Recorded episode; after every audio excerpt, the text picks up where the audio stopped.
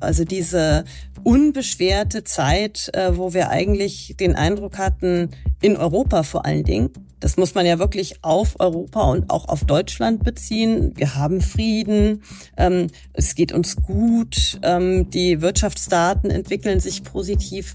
Ähm, das ist sicherlich eine Zeit, die jetzt zunächst mal vorbei sein dürfte. Wir haben wieder Krieg in Europa. Wir müssen uns auch mit unseren Handelsbeziehungen, mit der Verteidigungsfähigkeit, mit Energieabhängigkeiten auseinandersetzen, ganz anders, als wir das getan haben.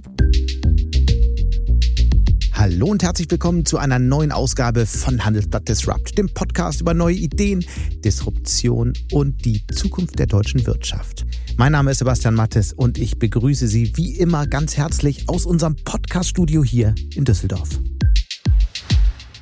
Wie kann er aussehen, der große Wurf in Richtung einer deutschen und europäischen Industriepolitik, die den Herausforderungen der Zeitenwende gerecht wird? Wie sieht vernünftige Verkehrs- und Klimapolitik aus? Macht es Sinn, was die Ampel gerade Tage oder besser gesagt nächtelang im Koalitionsausschuss verhandelt hat? Und wie sieht eigentlich die Zukunft der deutschen Wirtschaft aus? All das bespreche ich heute mit Veronika Grimm. Sie ist eine von fünf Wirtschaftsweisen, die die Bundesregierung in, Sie ahnen es, Wirtschaftsfragen berät. Sie ist außerdem Expertin für Energiemärkte und beschäftigt sich deshalb konkret mit der Frage, wo all der grüne Wasserstoff herkommen soll, den die Industrie und die Gesellschaft für den grünen Umbau der Wirtschaft brauchen. Und sie scheut sich auch nicht, ihre Meinung zu E-Fuels oder zum geplanten Gas- und Ölheizungsverbot deutlich zu formulieren und löst damit durchaus nicht nur bei Social Media ziemlich große Debatten aus. Die meisten hier jedenfalls dürften sie schon kennen, nicht nur, weil sie oft in den Abendnachrichten zu sehen ist, sie war auch vor einiger Zeit schon mal hier im Podcast.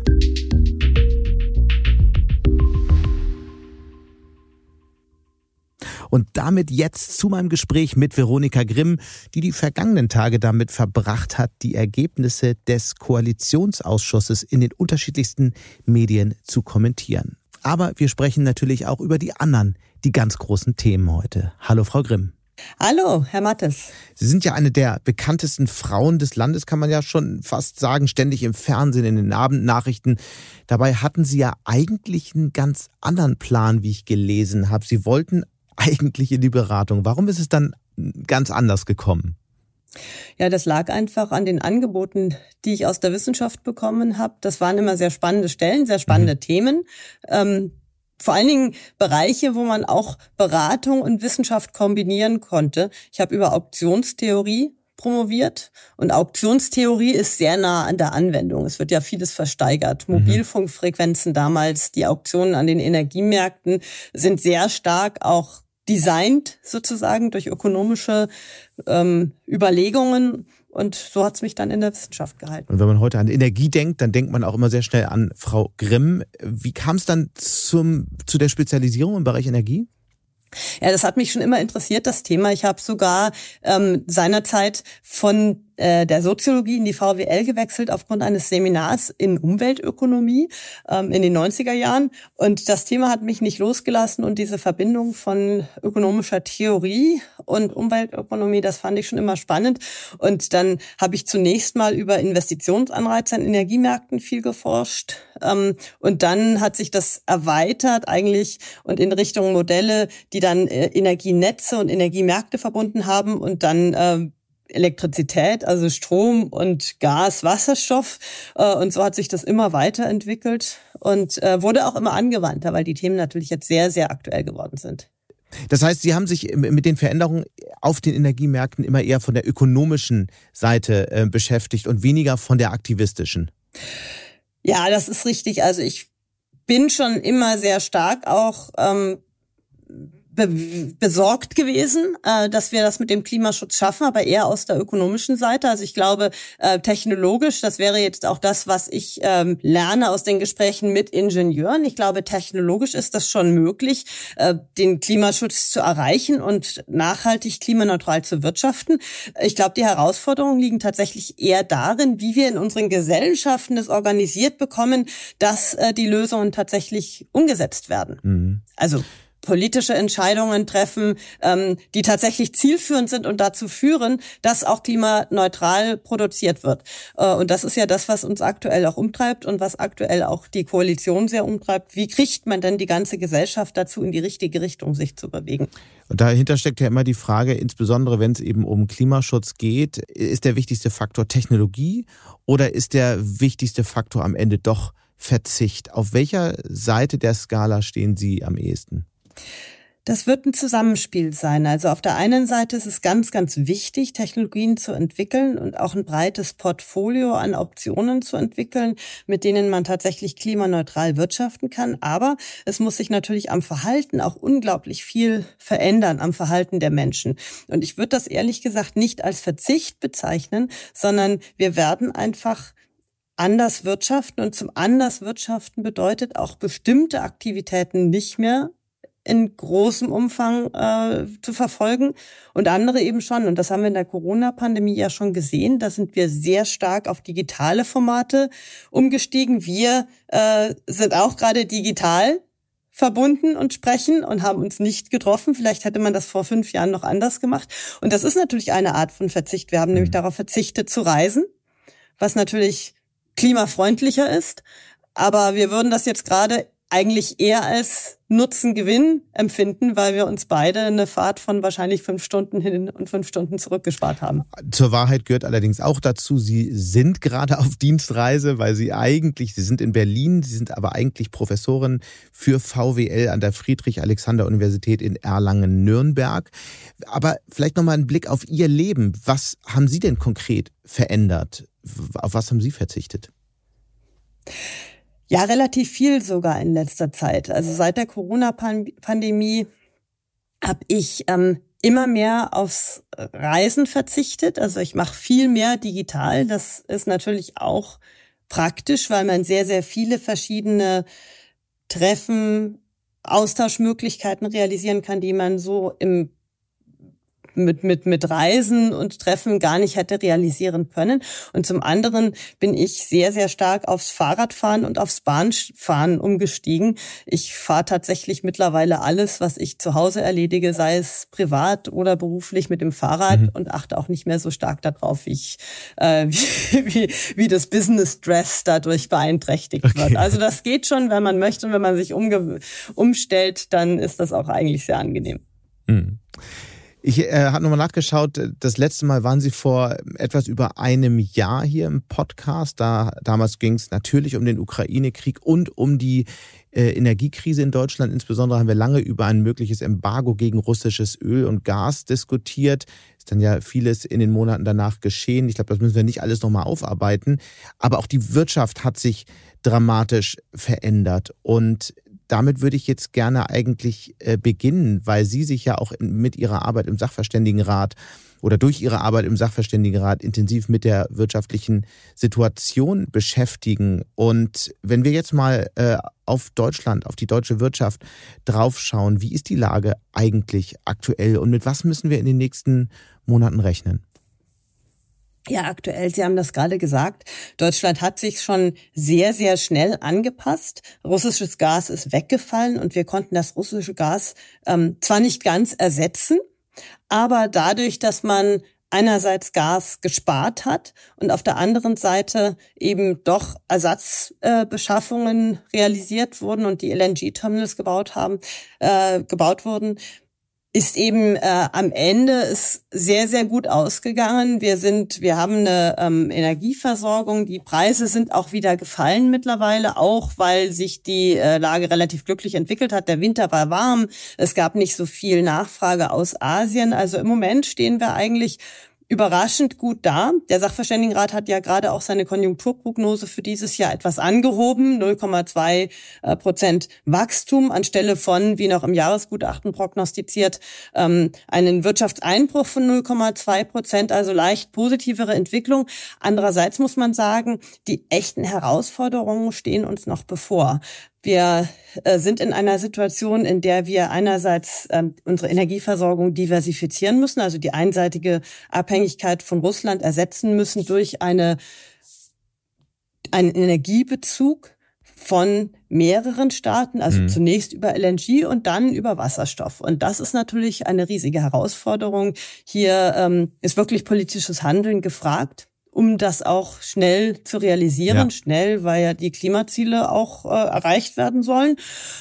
Und dann haben wir Abhängigkeiten, mit denen wir zu kämpfen haben, ähm, von China im Wesentlichen bezüglich des Handels, aber eben auch bei kritischen Rohstoffen, die wieder. Vielleicht bleiben wir eine Sekunde nochmal bei bei, vielleicht bleiben wir eine Sekunde nochmal bei, bei der Energie. Da hätte ich noch eine, eine ja. Nachfrage, denn die Internationale Energieagentur warnt ja jetzt, dass man sich nicht in, zu sehr in falscher Sicherheit wiegen sollte aktuell, denn die eigentliche Herausforderung käme erst nächsten Winter, weil das LNG kommt zwar jetzt nach Deutschland, aber LNG sei auf den Weltmärkten gar nicht unendlich verfügbar. Die chinesische Wirtschaft springt an.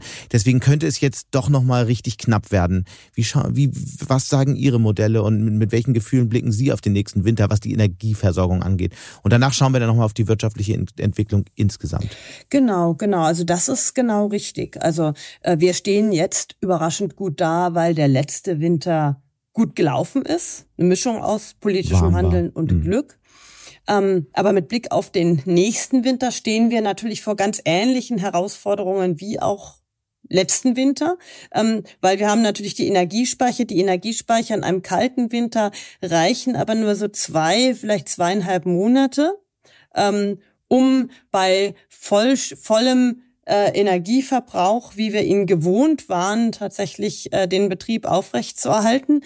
Ähm, und das bedeutet, wir müssen uns wieder einschränken, wir müssen weiter Gas sparen in relativ großem Umfang, um eben dafür zu sorgen, dass wir erstens die Speicher ausreichend ähm, füllen können, äh, ausreichend füllen können, zu günstigen Preisen. Umso mehr jetzt an Gas verbraucht wird, desto teurer wird es natürlich, wenn in Asien die Nachfrage wieder anspringt. Und äh, gleichzeitig ist natürlich so, dass bei den niedrigen Gaspreisen, die wir jetzt gerade in Europa beobachten, es nicht klar ist, ob dann nicht überoptimistisch äh, schon wieder die Produktion anspringt, auch in den energieintensiven Industrien, wo wir jetzt auch einen Rückgang der Produktion beobachtet haben und auch Importsubstitution von energieintensiven Inputs. Und wenn wir jetzt nochmal auf die wirtschaftliche Lage schauen, Sie hatten es ja schon angedeutet. Ende vergangenen Jahres hatten Sie noch mit einer schrumpfenden Wirtschaft gerechnet, leicht schrumpfenden Wirtschaft für dieses Jahr. Nun mit einem leicht, leichten Wachstum. Die Situation war ja die, dass Ende vergangenen Jahres eigentlich viele sehr pessimistisch in dieses Jahr geschaut haben. Und dieser Pessimismus ist dann eigentlich geblieben. Interessant war nur, dass sich die Zahlen verbessert haben. Ich hatte immer das Gefühl, dass die Zahlen viel besser waren als die Stimmung. Woran liegt das? das eigentlich? Wird das dicke Ende jetzt noch kommen und wir sehen es einfach noch nicht in den Zahlen? Oder haben wir einfach nicht verstanden, dass die Lage viel besser ist, als, als wir es glauben wollen? Ja, ich glaube, in der wirklich kurzen Frist ist erstmal natürlich sehr positiv, dass sich die Großhandelspreise vor allen Dingen an den Energiemärkten wieder entspannt haben. Das ist natürlich etwas, worauf die Wirtschaft reagiert. Es wird wieder mehr produziert. Äh, dieser Kostendruck nimmt ab und vor allen Dingen nimmt auch der Kostendruck ab. Wir haben, können jetzt eigentlich müssen jetzt nicht erwarten, äh, dass die Kosten in dem Umfang dann durchgereicht werden in die Güterpreise, in dem das zu erwarten gewesen wäre, wenn jetzt die Preise noch mal ein Jahr lang äh, genauso hoch geblieben wären. Und das ist natürlich kurzfristig eine gute Nachricht. Auf der anderen Seite hatten wir eben schon drüber geredet, der nächste Winter wird nochmal sehr herausfordernd mhm. potenziell und das muss uns natürlich äh, Anlass zur Vorsicht geben. Und ähm, kommen wir jetzt vielleicht gleich noch drauf. Also die mittelfristigen Aussichten sind jetzt erstmal schon sehr herausfordernd, weil wir einfach sehr, sehr viele lose Enden haben, ja. mit denen wir uns beschäftigen müssen. Und das sind alles auch Handlungsfelder, äh, wo wir jetzt nicht erwarten können, dass da sehr, sehr viel Wachstumspotenzial steckt, sondern wo Herausforderungen auf uns zukommen, die uns auch einen Wohlstandsverlust einbringen. Auf diese mittelfristigen Aussichten möchte ich gerne jetzt kommen. Es gibt wahnsinnig viele pessimistische Einschätzungen, eigentlich, ich glaube, ich unter Ökonom mehr Pessimismus als Optimismus. Mir ist in Erinnerung geblieben ein Zitat neulich von dem Ökonomen Charles Goodhart, äh, den Sie ja sicherlich gut kennen, ehemaliger Notenbanker ähm, ähm, an der LSI, dann viele Jahre, der neulich in einem Interview sagte, ich denke, dass die Menschheit nie wieder eine so gute wirtschaftliche Zeit haben wird wie zwischen zwischen dem Ende des Kalten Krieges und äh, Anfang der 90er Jahre und dem Ausbruch der Weltwirtschaftskrise 2008. Wie lautet Ihre Prognose? Vielleicht noch zur Begründung, was Goodhart sagt. Er sagt eben, damals in der Zeit hat die arbeitende Bevölkerung immer wieder zugenommen. Chinas Aufstieg und Industrialisierung hat insbesondere Deutschland natürlich äh, wahnsinnig nach vorn gebracht. Und solche Effekte sieht er eben jetzt nicht mehr. Wie lautet Ihre Prognose? Ja, ich äh, sehe das eigentlich genauso. Also diese unbeschwerte Zeit, äh, wo wir eigentlich den Eindruck hatten, in Europa vor allen Dingen, das muss man ja wirklich auf Europa und auch auf Deutschland beziehen. Wir haben Frieden, ähm, es geht uns gut, ähm, die Wirtschaftsdaten entwickeln sich positiv. Ähm, das ist sicherlich eine Zeit, die jetzt zunächst mal vorbei sein dürfte. Wir haben wieder Krieg in Europa. Wir müssen uns auch mit unseren Handelsbeziehungen, mit der Verteidigungsfähigkeit, mit Energieabhängigkeiten auseinandersetzen, ganz anders, als wir das getan haben. Wir haben ja, das ist ja auch viel diskutiert worden, eine Friedensdividende realisiert, einfach weil wir immer optimiert haben in Deutschland ähm, und eigentlich auf Effizienz geachtet haben, also so günstig wie möglich Energie beschafft haben und dabei eben nicht auf das Entstehen von Abhängigkeiten geachtet haben. Ähm, unsere Handelsbeziehungen ausgeweitet haben und eben auch von dem wirtschaftlichen Aufstieg Chinas massiv profitiert haben, ohne eben darauf zu achten, dass wir auch massiv abhängig werden. Äh, mhm. zwar beidseitig abhängig, aber wir haben ja jetzt durch den Angriff auf die Ukraine auch gesehen, dass man sehr vorsichtig sein muss, ähm, den anderen die gleichen Motive wie uns zu unterstellen, nämlich dass sie, wenn äh, sie selber wirtschaftliche Einbußen hinnehmen müssten, ähm, diese Handelsbeziehungen nicht kappen. Das ist nicht sicher. Äh, und das müssen wir uns auch klar machen. Und bezüglich der Verteidigungsfähigkeit ist es natürlich so, dass wir äh, das sehr stark an die USA ausgelagert haben. Wir sind jetzt auch nicht in der Lage, ähm, spontan äh, zu reagieren und tatsächlich für unsere Verteidigung selbst einzustehen. Das wird ein längerer Weg sein, aber den müssen wir gehen. Und äh, das müssen wir jetzt ähm, in den Blick nehmen. Es wird uns sicherlich nicht mehr so unbeschwert wirtschaftlich so gut gehen in der näheren Zukunft, sondern wir werden mit vielen Herausforderungen zu tun haben. Und es muss ja auch noch in den Blick genommen werden, dass die Ukraine, ähm, die, es ist nicht klar, wann der Krieg aufhört. Ähm, das ist, glaube ich, überhaupt nicht absehbar aktuell. Aber was natürlich ganz klar absehbar ist, ist, äh, dass der Wiederaufbau der Ukraine ansteht, dass äh, da natürlich auch Mittel benötigt werden und dass Europa da sicherlich sehr stark auch involviert sein wird, auch im Eigeninteresse sehr stark involviert sein wird und dass dieser Wiederaufbau eigentlich unmittelbar auch schon beginnen muss, vielleicht sogar umfangreicher beginnen muss, als wir das aktuell hm. noch realisieren. Die unbeschwerte Zeit ist vorbei, hatten Sie gesagt. Man könnte auch sagen, es ist eigentlich jetzt klar, dass alle ärmer werden, wenn man ihnen da so folgt. Vor diesem Hintergrund äh, kommt mir ein Zitat von Olaf Scholz nochmal in den Sinn, der äh, bei, bei vielen Gelegenheiten aktuell betont, dass er glaubt, dass Deutschland äh, regelrechte Wirtschaftswunderjahre bevorstehen würden, weil der grüne Umbau der Wirtschaft ungeahnte Wachstumskräfte freisetzen kann. Was geht Ihnen durch den Kopf, wenn Sie das, solche Zitate hören? Ja, auf der einen Seite hat er ja recht. Auf der einen Seite gibt es ja viele wirtschaftliche Chancen, die wir auch realisieren sollten in Deutschland, gerade wenn es um Klimatechnologien geht. Wir sind ein Hochtechnologieland. Wir haben ähm, hervorragende Fachkräfte. Wir haben die Forschung. Ähm, und wir haben natürlich viel Potenzial, äh, zu dieser Transformation beizutragen. Und was auch stimmt, die ganze Welt ist unter großem Druck, äh, den Klimaschutz voranzutreiben. Mhm. Ähm, und das birgt natürlich Absatzpotenziale für die deutsche Wirtschaft. Darf ich da einmal kurz einhaken? Darf ich da einmal kurz ja? einhaken ähm, an dieser Stelle? Das hieß es ja schon mal in der deutschen Geschichte und zwar als Deutschland eine für kurze Zeit florierende Solarindustrie aufbaute. Heute ist das aber alles ja, in genau. China. Genau, genau. Und das ist, äh, das wäre jetzt genau das, was ich äh, angeführt hatte. Insofern hat er recht, dass er darauf hinweist, dass hier große Potenziale schlummern und äh, dass wir die auch heben sollten. Aber wir müssen es jetzt eben auch schaffen, diese Potenziale in Deutschland zu halten. Und da sind wir gerade auch massiv unter Druck. Sie hatten es angesprochen, äh, die Solarindustrie ist nach China abgewandert, weil man da günstiger produzieren kann. Jetzt aktuell sehen wir in der Konstellation rund um die Klimatechnologien, dass in den Vereinigten Staaten durch den Inflation Reduction Act natürlich ideale Voraussetzungen geschaffen wurden, um den Ausbau von klimafreundlichen Technologien sehr, sehr schnell voranzutreiben. Es werden immer diskutiert, die ähm, Kaufprämien für Fahrzeuge, aber das ist eigentlich gar nicht der allergrößte Teil, sondern das, was ähm, aus meiner Sicht eigentlich für Europa eine große Herausforderung darstellt, sind die ähm, Tax Credits, ähm, mhm. die dort vergeben werden für die erneuerbaren Energien und für die Produktion von klimafreundlichem Wasserstoff.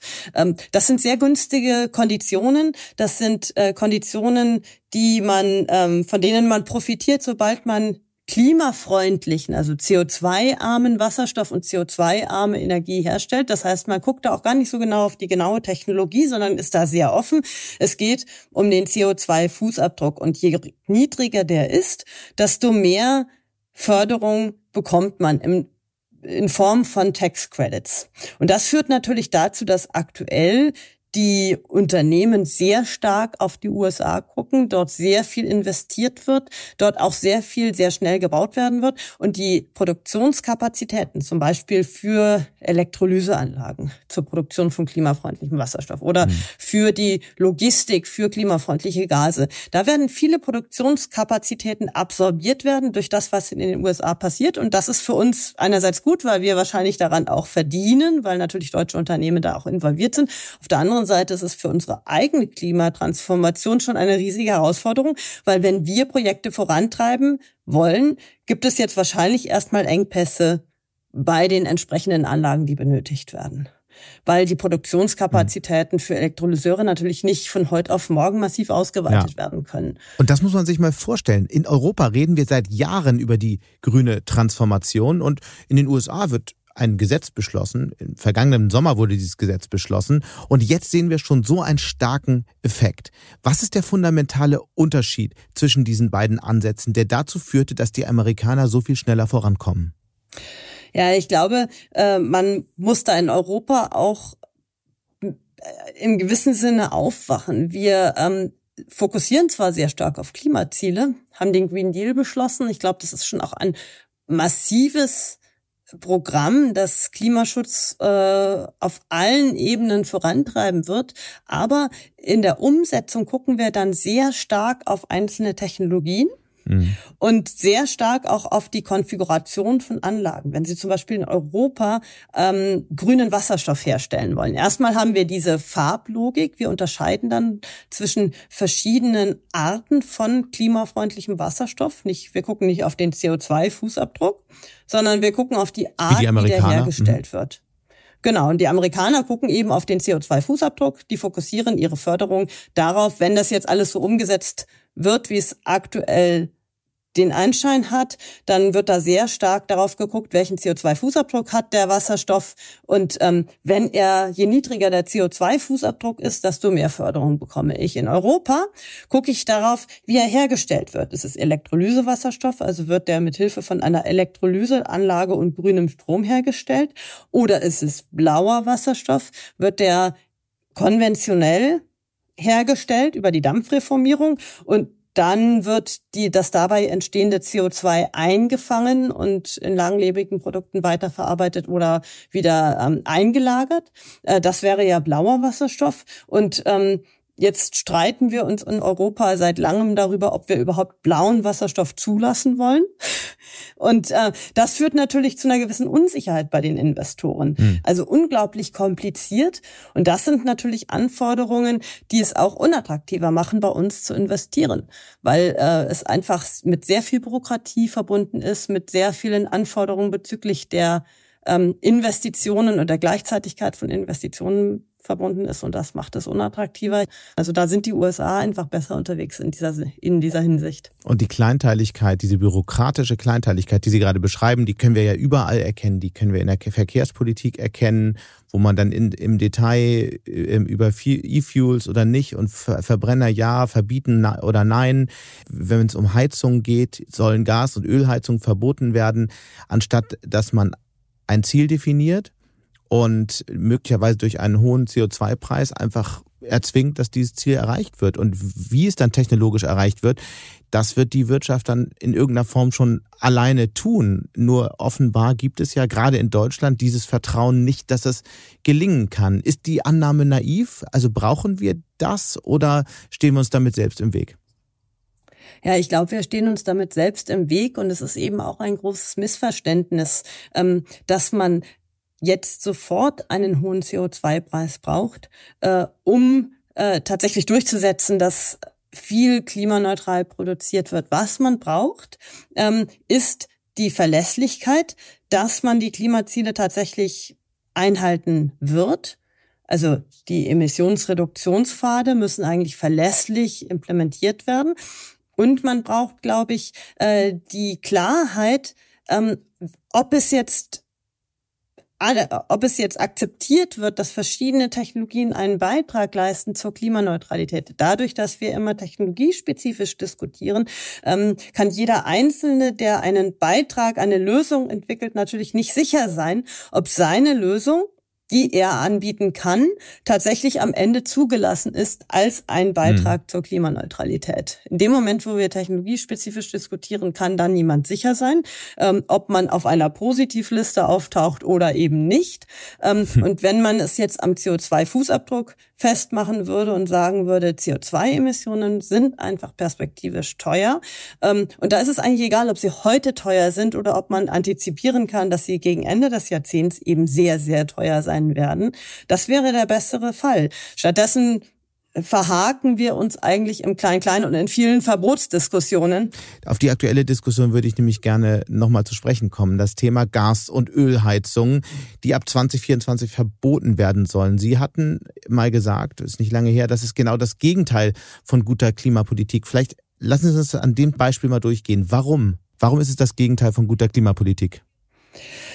Naja, die Vorschläge, die Vorschläge, die jetzt durchgestochen wurden, ähm, die waren aus meiner Sicht deswegen das Gegenteil von guter Klimapolitik, ähm, weil diese Ankündigung des Verbots schon zum 1.1.24 ähm, die führt natürlich dazu, dass wenn ich jetzt eine alte Ölheizung habe, dass ich erstmal in Panik geraten könnte und relativ schnell mir schnell eine neue, äh, eine neue Gas- oder äh, eine neue Gasheizung einbaue. Ja, also ich habe eine sehr alte. Ich weiß, dass ich bald ähm, ohnehin die Heizung austauschen muss. Ich weiß, ab 1.1.24 werden meine Optionen sehr, sehr stark eingeschränkt. Ähm, und das bedeutet natürlich, dass es für viele Leute dann Sinn macht, jetzt schnell zu handeln und schnell noch eine neue Gasheizung einzubauen, einfach um nicht dieser Unsicherheit ausgesetzt zu sein, nach dem 1.1.24 vielleicht eine sehr, sehr komplizierte Lösung äh, etablieren zu müssen, weil an vielen Orten ist ja Fernwärme eben noch nicht verfügbar.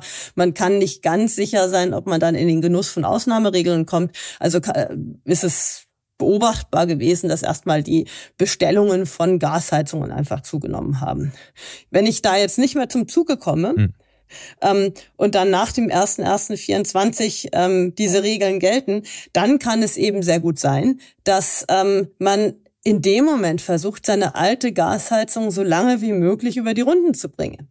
Was genau kontraproduktiv ist mit Blick auf den Klimaschutz, weil wir müssten ja eigentlich die Leute mit den sehr alten Gasheizungen, die hohe Emissionen haben, dazu bewegen, Klimaschutz voranzutreiben und möglichst diese Heizungen austauschen zu lassen.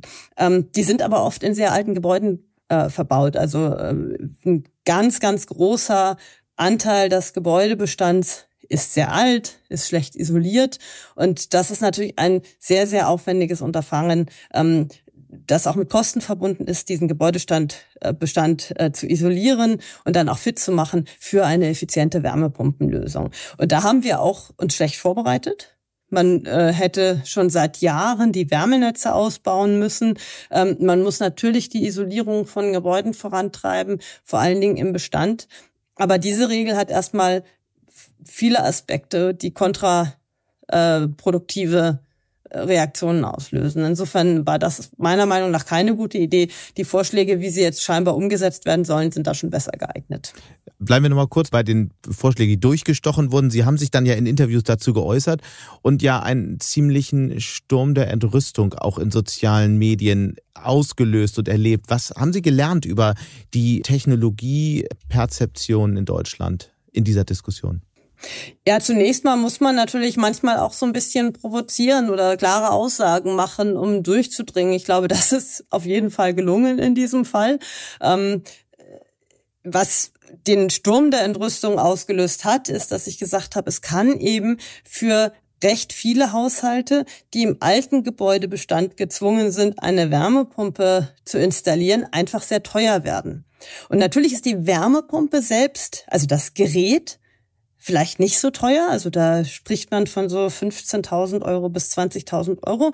Aber jeder, der selber schon mal im Bestand umgebaut hat äh, und saniert hat, der weiß, es läppert sich einfach. Dann äh, kommt die Wärmepumpe, dann muss man noch weitere Leitungen legen, dann muss man Heizkörper austauschen, dann merkt man, dass man eigentlich einen wahnsinnig hohen Stromverbrauch riskieren würde, wenn man nicht dämmt. Dann kommt natürlich die Überlegung auf, dass man vielleicht parallel auch schon dämmen sollte, wenn man jetzt schon die Wärmepumpe einbauen muss. Und dann läppert sich das und dann sind das eben sehr, sehr hohe Summen, die da äh, auftreten können. Ich hatte von 60.000 Euro gesprochen, aber das ist natürlich, schwankt natürlich massiv. Einige, für einige wird es deutlich billiger, für eine kann's, einige kann es aber auch deutlich teurer werden. Und ähm, jetzt haben wir natürlich, wenn wir die Leute sehr schnell in diese Situation zwingen, bei vielen ein Liquiditätsproblem. Äh, sie müssen das vorfinanzieren, die Förderung kommt erst ex post. Viele Menschen werden dieses Geld nicht haben. Und meine Sorge war einfach, dass wenn wir das sehr schnell forcieren und die Leute sehr schnell in diese Lage bringen und dass sehr viele sind, dass einfach der Unmut massiv zunehmen wird und damit natürlich auch die Akzeptanz für den Klimaschutz reduziert. Und deswegen halte ich das auch für keine gute Strategie, den Leuten so die Pistole auf die Brust zu setzen. Da muss man sehr vorsichtig sein. Dann wurde schnell gesagt, man kann das dann alles abfedern. Aber da würde ich schon meine Zweifel anmelden, wenn das sehr große Teile der Bevölkerung betrifft. Ich hatte einfach sehr viel Sorge, dass mit einem solchen Gesetzesentwurf die ähm, Regierung sich, ich hatte das dann äh, sich ins Knie schießen bezeichnet. Das hat dann natürlich auch wieder einen Sturm der Entrüstung äh, provoziert. Aber äh, es ist eben kontraproduktiv. Aber wie würde denn, also, weil an der Wärmewende führt ja kein Weg vorbei. Das ist nun mal einer der, gerade gerade ähm, Gebäude sind sehr kräftige CO2-Emittenten. Wie sieht dann Ihr Vorschlag aus? Was sind die drei wichtigsten Punkte, Bausteine für diese Wärmewende? Genau. Also ich glaube, zunächst mal ist es ganz, ganz wichtig, dass man im Neubau tatsächlich sehr strikte Regelungen vorsieht. Also im Neubau äh, würde ich denken, sollte man tatsächlich äh, auf Gas- und Ölheizungen vollständig verzichten. Ähm, Im Gebäudebestand, äh, da ist es, glaube ich, sehr, sehr wichtig, in so einem Paket sehr stark darauf zu setzen, dass man auch die Wärmewende äh, in den Kommunen vorantreibt. Man muss unbedingt die Fernwärmelösungen ähm, ausweiten und man muss eigentlich zugleich gleichzeitig äh, mit den ähm, Initiativen, die dann auf das Verbot des Einbaus von Gasheizungen abzielen, muss man eigentlich Optionen eröffnen, wie diese Haushalte tatsächlich an die Fernwärme rankommen. Das ist nicht so einfach. Ich glaube aber, da ist viel möglich und ähm, das muss einfach ähm, auch von der Zeitschiene her sehr, sehr klar äh, kommuniziert und vorangetrieben werden. Und ich glaube, wenn man dann sieht, dass die Menschen Lösungen haben, dann kann man auch mit Übergangslösungen argumentieren. Aber äh, zu sagen, wir äh, schieben ein Gesetz ähm, voran, das hauptsächlich ähm, die, ob den Optionenraum massiv einschränkt, ähm, sind aber noch nicht sprechfähig bezüglich der Lösungen, die dann tatsächlich in Anspruch genommen werden können. Das finde ich problematisch. Und dann gibt es noch zwei Sachen, die man, glaube ich, anmerken muss. Man muss, glaube ich, sehr stark darauf achten, dass diese Lösung nicht mit einem großen administrativen Aufwand einhergeht. Also in dem Moment, wo ich einfach die meisten Leute oder sehr, sehr viele überfordere und sehr, sehr viele Anträge auf Härtefälle, auf Ausnahmeregelungen und so weiter vorliegen habe, äh, zusätzlich mit den ganzen Anträgen auf Förderung, dann äh, überfordere ich die administrativen Kapazitäten des Staates sehr schnell. Wir sind ja auch sehr, sehr wenig digitalisiert nur. Das heißt, dass, da müssen überall Menschen dahinter sitzen, die diese Anträge bearbeiten. Diese Menschen haben wir aber gar nicht in den mhm. Verwaltungen. Ähm, und das Zweite ist, dass man, ähm, wenn man sich jetzt überlegt, dass man ja eigentlich äh, schon angelegt hat im Bundes, in dem Emissionshandelsgesetz, ähm, ähm, dass wir einen CO2-Emissionshandel etablieren wollen ab 2026. Ähm, und wenn ich das tatsächlich umsetzen will und damit die Emissionsreduktionsziele tatsächlich realisieren will, also die Klimaziele einhalten will, dann muss ich natürlich eine Situation schaffen, in der die Akzeptanz für dieses Instrument nicht massiv erodiert. Und wenn ich jetzt die Leute vor massive Herausforderungen stelle und den Klimaschutz jetzt schon sehr, sehr teuer mache, dann kann das natürlich sein, dass die Akzeptanz dafür, dass dann auch noch zusätzlich mit den Emissionen, mit dem Emissionshandel äh, durchzusetzen, dass die Akzeptanz dann einfach abnimmt und die Politik einknickt. Und das würde natürlich bedeuten, dass wir unsere Klimaziele dann nicht erreichen und am Ende sehr, sehr viel Geld ausgegeben haben, aber trotzdem die Klimaziele verfehlen. Bevor wir zu unserem letzten großen Themenblock kommen, hätte ich aber noch mal einen, müssen wir noch ein heißes Eisen anpacken, äh, das gerade diskutiert wird, und zwar das Thema E-Fuels. Es hat jetzt den Kompromiss gegeben mit der EU. Die FDP hat sich durchgesetzt. Es wird auch nach 2035 noch die Möglichkeit geben, Verbrenner äh, zuzulassen, wenn sie denn mit äh, E-Fuels betankt werden. Was ich an der ganzen Diskussion nicht verstehe, warum reden wir darüber überhaupt?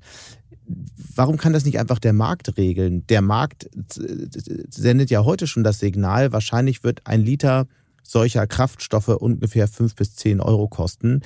Das kann man sich dann ja überlegen, ob dabei Massenprodukte herauskommen. Warum diskutieren wir darüber so intensiv? Man kann es doch einfach darauf ankommen lassen.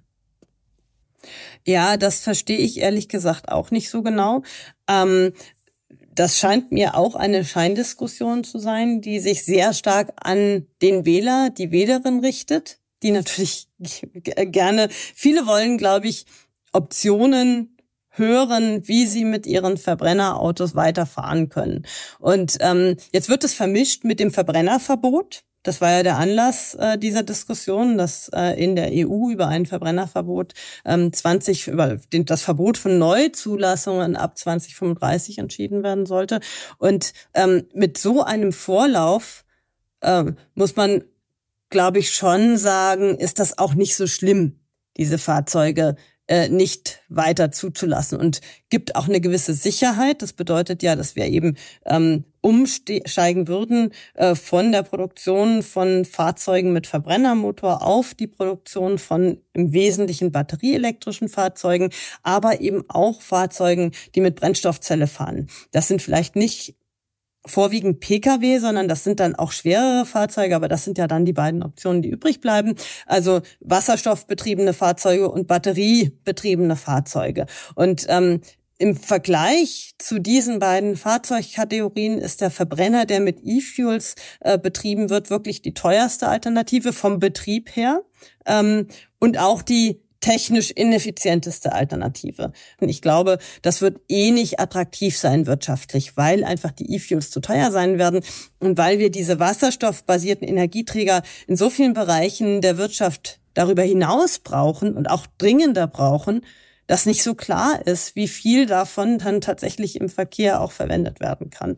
So ein bisschen in Ihrer Argumentation natürlich nicht ganz konsistent. Am Anfang haben wir gesagt, ja, dieses kleinteilige ähm, Regulieren und Verbieten von Technologien ist eigentlich gar nicht so zielführend. Jetzt ist es dann doch wieder irgendwie ein, ein willkommenes Instrument. Man könnte natürlich auch einfach argumentieren, wenn wir den CO2-Preis konsequent einsetzen, dann wird sich das mit den Verbrennern schon von selbst regeln bis 2035. Warum reden wir überhaupt über ein Verbot? Ja, das ist richtig. Ähm, dann macht es natürlich schon skeptisch, wenn man jetzt gegen das Verbrennerverbot argumentiert, das wahrscheinlich überhaupt keine Restriktion darstellt.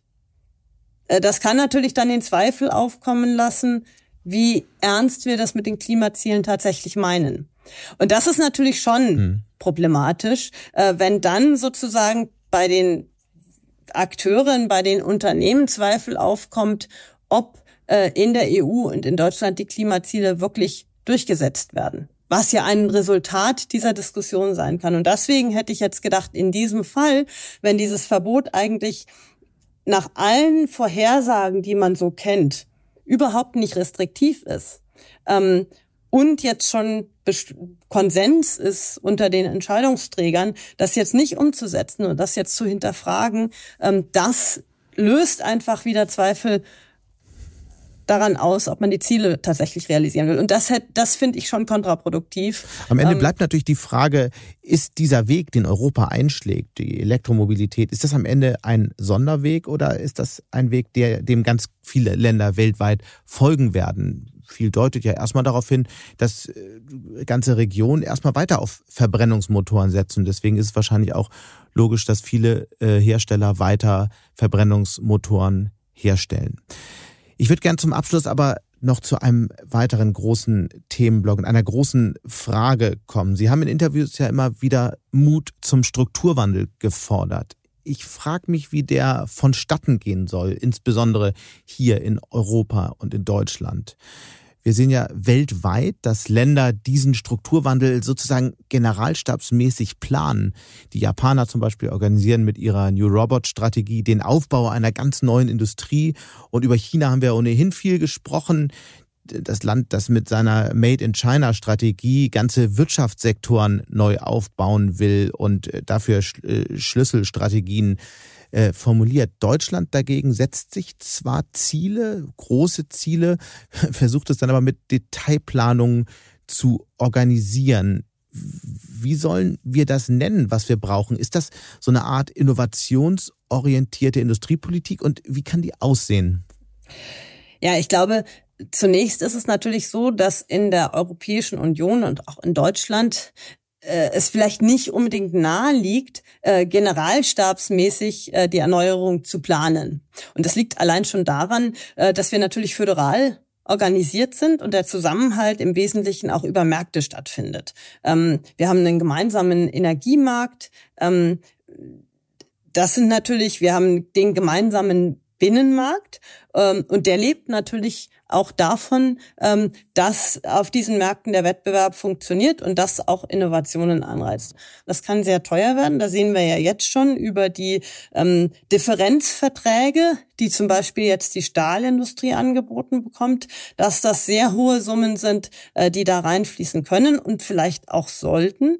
Ähm, zum Beispiel, wenn man das jetzt mal herausgreift als Beispiel, die Stahlindustrie. Äh, die Stahlindustrie ist jetzt natürlich sehr stark belastet durch die höheren Energiekosten, aber die Stahlindustrie ist auch massiv herausgefordert dadurch, dass wir natürlich auf erneuerbare Energien umsteigen wollen, nämlich auf die Stahlproduktion mittels klimaneutralem Wasserstoff. Also man macht dann den Rohstahl nicht mehr in Hochöfen, die mit Kokskohle befeuert werden, sondern in Direktreduktionsanlagen, die mit Wasserstoff betrieben werden. Und das ist teuer. Da wird jetzt ThyssenKrupp eine erste Anlage in Deutschland bauen, die auch ähm, sehr, sehr umfangreich äh, staatlich gefördert wird. Und das ist deswegen gut, weil wir dann diese moderne, klimaneutrale Technologie zur Stahlproduktion natürlich in Europa haben und auch diese Expertise ähm, vor Ort erhalten äh, den Stahl entlang der gesamten Wertschöpfungskette zu produzieren, aber es ist eben mhm. äh, sehr, sehr kostenintensiv. In anderen Industrien, zum Beispiel in der Chemieindustrie, haben wir auch solche Herausforderungen. Da müssen wir umsteigen, zum Beispiel von der ähm, Produktion von Ammoniak und darauf basierend Düngemittel mit Hilfe von fossilen Energien, also Wasserstofferzeugung auf Basis von Gas und dann Weiterverarbeitung zu Ammoniak. In Zukunft ähm, wird der Wasserstoff, der der Ausgangspunkt dieser Wertschöpfungskette ist, grün produziert werden müssen. Und äh, vermutlich ähm, werden wir diesen grünen Wasserstoff nicht komplett in Deutschland produzieren, sondern werden wir den importieren und wahrscheinlich auch nicht auf der ersten Stufe dieser Wertschöpfungskette, sondern eben auf der zweiten als Ammoniak, weil Ammoniak ist einer der Energieträger, die heute schon weltweit gehandelt werden. Es gibt 140 Schiffe, die ähm, auf den Weltmärkten ähm, Ammoniak äh, von A nach B fahren. Ähm, und das heißt, wir werden da wahrscheinlich eine Importsubstitution erleben. Idealerweise findet die Importsubstitution nämlich dort statt, wo es auf dem Weltmarkt schon Commodity-Märkte gibt, wo man also nicht einseitig von einzelnen Lieferanten abhängig wird, ähm, sondern wo wir eigentlich dann bei dem Import dieser Zwischenprodukte schon diversifizieren können. Aber Frau Und, Grimm, ähm, Entschuldigung, dass ich da mal unterbreche. Das, das ist natürlich jetzt sehr kleinteilig alles. Die Frage, die sich für mich stellt, ist aber eher, wie sieht denn eigentlich eine kluge Wirtschaftspolitik, wie sieht eine Industriepolitik für so eine Zeit aus? Für eine Zeit, in der sich ähm, Ökonomien weltweit dramatisch wandeln. Und wir sehen ja entsprechende Ansätze überall. Wir sehen das in den USA, wir sehen das in Japan, wir sehen das in China ich habe immer wieder das Gefühl, wir in Europa verlieren uns so ein Stück weit im Klein-Klein. Also lassen Sie uns jetzt zum Abschluss nochmal einen großen Wurf wagen. Wie kann denn so eine Wirtschaft, wie kann denn so eine innovationsorientierte Industriepolitik aussehen? Ja, ich wäre da jetzt schon gleich drauf gekommen, weil ich glaube, das ist einerseits kleinteilig, auf der anderen Seite ist es extrem kostspielig und man muss sich eben genau überlegen, wofür man ähm, das Potenzial, das man staatlich hat, Industriepolitik zu betreiben, auch fiskalisch, wofür man dieses Potenzial aufwendet. Und ähm, an dem Beispiel Stahl, mhm. Chemieindustrie, das die natürlich einen kleinen Teil der Wertschöpfung ähm, darstellen, ähm, aber fiskalisch natürlich einen sehr, sehr großen Anteil dessen, was man zur Verfügung hat, äh, um tatsächlich Industriepolitik betre zu betreiben. Und da glaube ich, dass man eben schauen muss, äh, dass man das so transformiert, dass man zwar die Kompetenz entlang von Wertschöpfungsketten im Land behält, aber eben nicht die ganzen Wertschöpfungsketten mit massiven Subventionen hier aufrechterhält. Und das ist eine sehr, sehr schmerzhafte ähm, strukturpolitische Diskussion, die, der wir uns, glaube ich, stellen müssen. Und der müssen wir uns deswegen stellen, damit wir eben ähm, noch Potenzial aufrechterhalten, um dann eben eine Industriepolitik zu betreiben, die auch auf zukunftsgerichtete Technologien fokussiert ist. Da hat sich die Koalition ja jetzt mit befasst. Man kann hoffen, dass diese Koalition erfolgreicher ist, als vergangene Regierungen tatsächlich die Planung und den Bau zu beschleunigen. Infrastrukturen in allen, in jeder Hinsicht, sowohl Transportinfrastrukturen als auch Transportinfrastrukturen für Strom, für Wasserstoff, für Gas, also dass einfach Unternehmen in Zukunft in Deutschland wissen, sie kriegen günstig und überall klimafreundliche Energie. Dann natürlich Aufbau von Energie. Das ist, glaube ich, sehr, sehr wichtig. Und dann der ganze Bereich äh, Fachkräfte, Forschung und Entwicklung und Bildung. Das sind äh, Bereiche, äh, wo wir auch starke Standortfaktoren haben durch die Forschungsintensität. Ähm, wir müssen unsere, unser Bildungssystem äh, sicherlich stärken, auch mit dem Blick darauf, dass wir Fachkräfte attrahieren wollen. Die Fachkräfte haben auch alle ähm, Familie und wollen natürlich, dass ihren Kindern hier auch eine gute Bildung zuteil wird. Und natürlich ist diese gute Bildung ähm, sowohl im schulischen als auch im universitären Bereich dann wieder die Voraussetzung dafür, dass wir als ein Land mit qualifizierten Fachkräften natürlich dann eben ähm, zukunftsorientierte, innovative Unternehmen anziehen. Ich glaube, da gilt es sehr, sehr stark in diese Strukturen zu investieren und das auch viel umfangreicher, als wir das aktuell tun. Darüber können wir da jetzt natürlich abendfüllend weiter diskutieren. Ich glaube, das sind viele genau. wichtige und gute äh, Punkte. Nur, nur kurz nachgefragt dazu, die Förderung von einzelnen Technologien. Wie kann sowas aussehen? Also, weil dann sind wir schnell bei Subventionen und äh, Subventionen funktionieren dann ja doch oft eher nicht. Oder was meinen Sie damit konkret?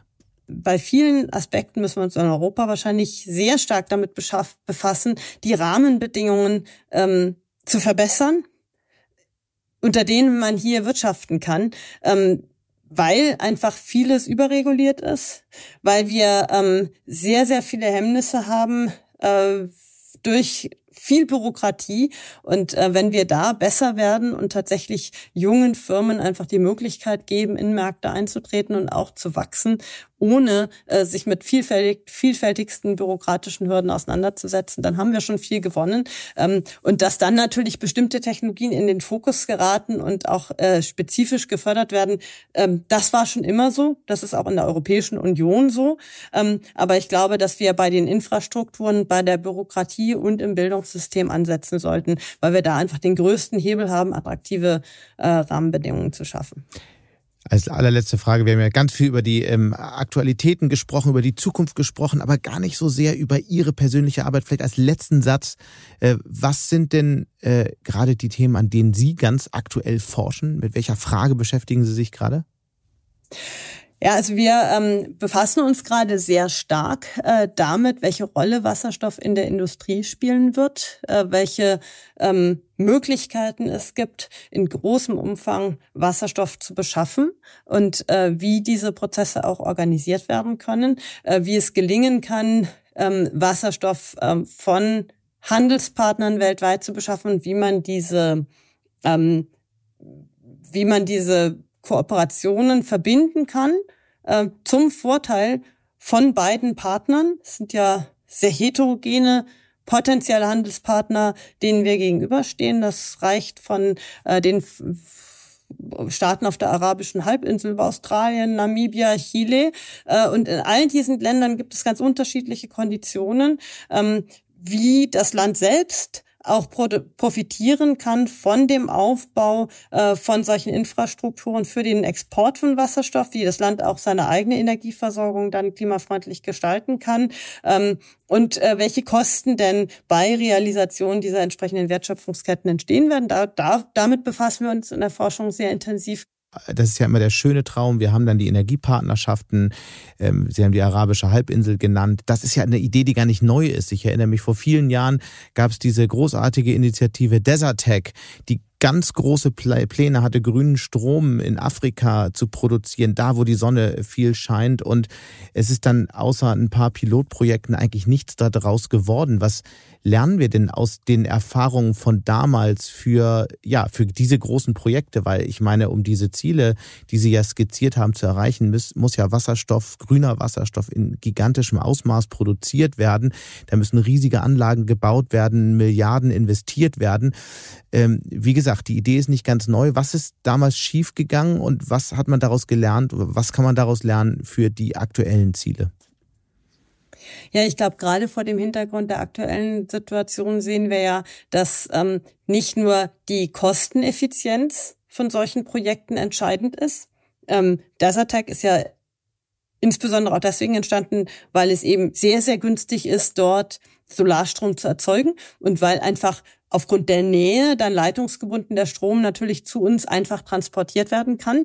Ähm, einfach, aber eigentlich nur auf den ersten Blick, denn es geht ja durch ähm, politisch ähm, sehr ähm, brisante äh, Regionen. Und äh, das äh, zeigt eigentlich auch ein zentrales Problem auf. Es geht bei diesen Wertschöpfungsketten schon auch um Resilienz und um Sicherheit. Wir haben auch gesehen, dass der günstigste Weg von Energietransport nicht unbedingt immer der verlässlichste ist. Ähm, man überlegt jetzt auch schon viel stärker, äh, die, äh, den Energiehandel stärker über den Schiffstransport zu realisieren, obwohl der Schiffstransport eben teurer ist, weil wir gesehen haben, zum Beispiel in der Energiekrise, dass der Schiffstransport von LNG ziemlich resilient ist und auch ziemlich reagibel ist, also äh, auf die entsprechenden Preisentwicklungen und Bedarfe auch reagiert, während zum Beispiel der Pipeline gebundene Transport sich durchaus auch als risikobehaftet herausgestellt hat. Man denke an die Anschläge auf die Nord Stream Pipelines. Das sind natürlich Klumpenrisiken, denen man sich in der Energieversorgung nicht ausschließlich aussetzen sollte. Frau Grimm, ganz herzlichen Dank äh, für diese Einschätzung. Ich glaube, da müssen wir nochmal ausgiebig drüber sprechen. Das ist, glaube ich, eines der heißesten Themen überhaupt. Das Thema Wasserstoff, wie es die Industrie verändert. Bis hierhin erstmal vielen Dank und Ihnen einen erfolgreichen Tag in Berlin. Ja, ich danke Ihnen. Und damit sind wir auch schon wieder am Ende von Handelsblatt Disrupt. Wie immer freue ich mich über Kommentare in der Handelsblatt Disrupt LinkedIn-Gruppe oder senden Sie mir gerne eine Mail. Die Details finden Sie in den Show Notes. Danke an dieser Stelle auch für die Unterstützung von Lukas Teppler und Regina Körner und Migo Fecke von professionalpodcast.com, dem Dienstleister für Strategieberatung und Podcastproduktion.